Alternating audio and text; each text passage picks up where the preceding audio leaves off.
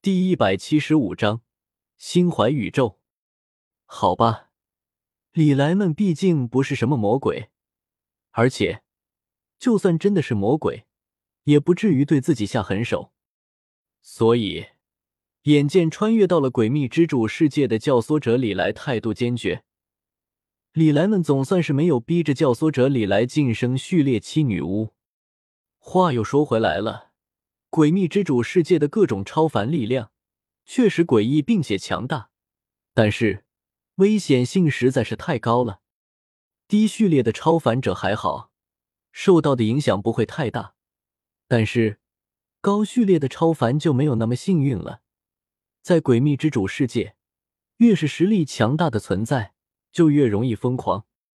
像旧日级别的那些存在，基本就没有一个不疯的，所以。李莱们实在是不愿意去沾染诡秘之主世界的力量，甚至都不愿意和教唆者李来交换记忆或者力量。